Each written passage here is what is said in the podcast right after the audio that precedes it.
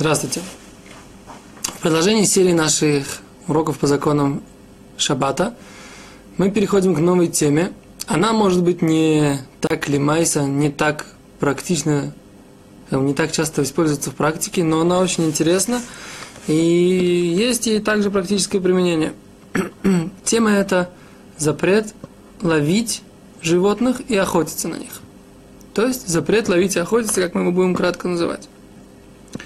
Э, где он был в храме?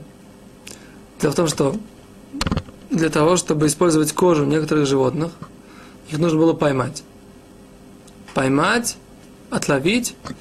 И из этого мы выучили, выучили наши мудрецы, что есть одна из 39 запрещенных в субботу работ – это ловить или охотиться. Э, ограничение, которое есть в этом, это этот запрет распространяется только на те виды животных, которые обычно, на которых обычно ловят, э, охотятся и которых обычно ловят. То есть, для того, чтобы использовать их либо мясо, либо шкуру, и, или для, э, для каких-то целей человека. Если же, например, это какие-то мухи или какие-то другие насекомые, которые обычно отлавливают, чтобы они не вредили, но при этом на них не охотятся для того, чтобы их использовать, их э, ловить запрещено не Торой, а только мудрецами. Э, в чем определение, в чем э, суть также э, запрета этого ловить и охотиться? Это как бы ограничить свободу или лишить свободы животное. Лишить животное свободы передвижения – в пространстве, заключить его в какие-то пространственные рамки, это и есть ограничение, которое, э, это есть определение данного запрета. И на самом деле не важно, каким образом происходит этот процесс, как, как мы ловим это животное с помощью капкана, с помощью ловушки, с помощью сети, с помощью лосо, загоняем ли мы его в клетку. Э, это, в принципе, не важно.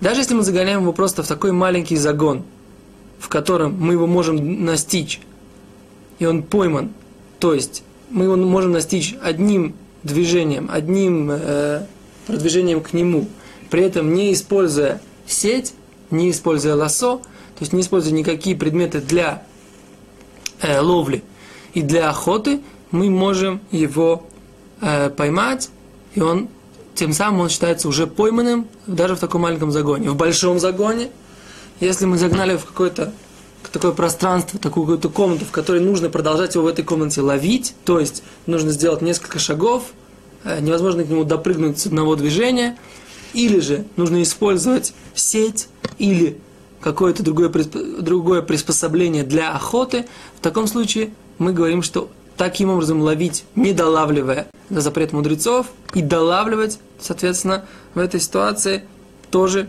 будет запрещено. Итак, это э, введение, которое мы видим в этом э, запрете ловить и охотиться.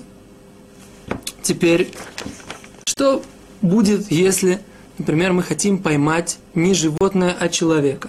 На эту тему есть интересный э, спор, интересное э, такое исследование, которое приводит к поиске. Например, ребенок, который упал в воду. Понятно, что для того, чтобы спасти его жизнь, можно сделать все. Но вопрос такой, можно ли это видеть как охоту тоже, что мы, так сказать, как бы тоже пытаемся его за ним э, его поймать, да, то есть вроде бы поймать мы его пытаемся, может быть это тоже запрещено с точки зрения охоты.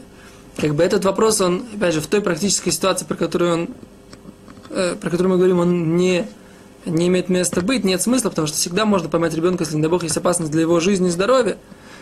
Но, например, ситуация, которая может в этой ситуации, как бы, знаю, как бы может практически показаться, а что если я работаю, я полицейский, соблюдаю шаббат, и мне нужно в шаббат задержать какого-то преступника, который не представляет угрозу для жизни общества, а только, например, он только ворует кошельки, например, да? То есть угрозы для жизни общества он не, не, не представляет, но э, для имущества представляет. Теперь я могу его, так сказать, как бы в городе, там, в котором... Ну, короче, можно ли его поймать таким, этого такого преступника, его задержать. Э, утверждает Рашлон Залман, что да, что такое, такое явление мы не считаем э, такое действие мы не считаем как охота, это не считается охотой, потому что человек, он все равно остается в обществе людей, ничего э, принципиального не меняется. А по поводу ребенка, по поводу человека, которого вытаскивают из воды, это не охота, потому что он э, заинтересован в том, чтобы его вытащили.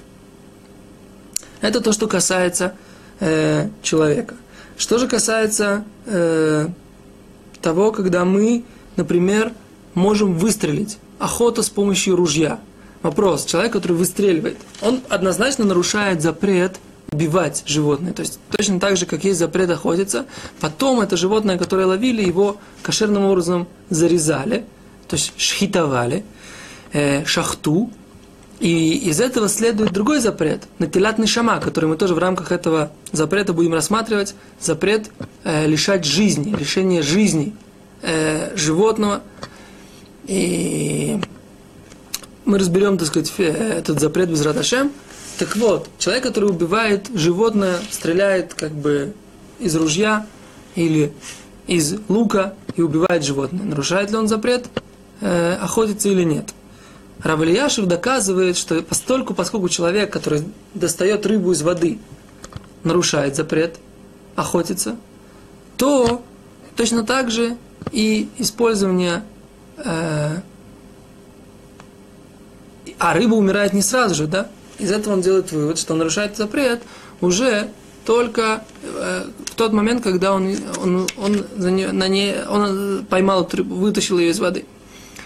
Но кто-то говорит, э, что возможно, что нет однозначного доказательства. Почему? Постольку, поскольку, э, поскольку он умирает не сразу, и рыбу можно вернуть в рыбу можно вернуть в воду, и она там, она вернется и будет плавать, пока у нее не высохли жабры, э, то можно сказать, что в первый момент как бы вообще нет никакого запрета. Так утверждает автор этой книги, но в принципе, как бы, да, из этого мы видим, что, возможно, человек, который стреляет, он, убивая это животное, еще нарушает запрет, э, нарушает запрет охотиться. И в этой ситуации, как бы, мы говорим, что поскольку он лишил ее свободы, все равно, то это тоже попадает под запрет охотиться.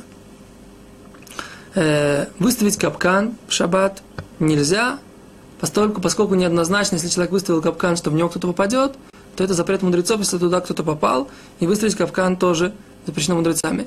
Э, охотиться с псовая охота, соколиная охота и так далее, все эти охоты запрещены, если человек не участвует непосредственно, а только отпускает, запрещены мудрецами. Если же человек помогает собаке или соколу, да, то есть как бы он загоняет тоже, то это запрещено, является производным запрета охотиться и ловить, и это тоже является запрещенный Тор, запрещенным Тор. То есть мы сейчас, в принципе, э, ввели основные понятия. Теперь еще раз мы повторим, что если человек ловит животное, которое обычно не ловит, это запрет мудрецов. Пчелы считаются тоже животными, которые, в принципе, обычно их не ловят. Мухи, пчелы и так далее и тому подобное, поскольку их не используют. Теперь человек, который будет ловить животное, которое обычно использует его мясо или шкуру, но сейчас ему это не нужно, все равно запрещает, нарушает запрет Торы, а человек, который вылавливает э, для каких-то целей те животные, которые обычно не используют их мясо или кожу, сейчас он, ему нужно их для чего-то использовать, например, для того, чтобы накормить свою э, какую-то скотину, да, то все равно это будет запрет мудрецов. Это то, что мы говорим в уроке введения по запрету ловить и охотиться. Спасибо, до свидания.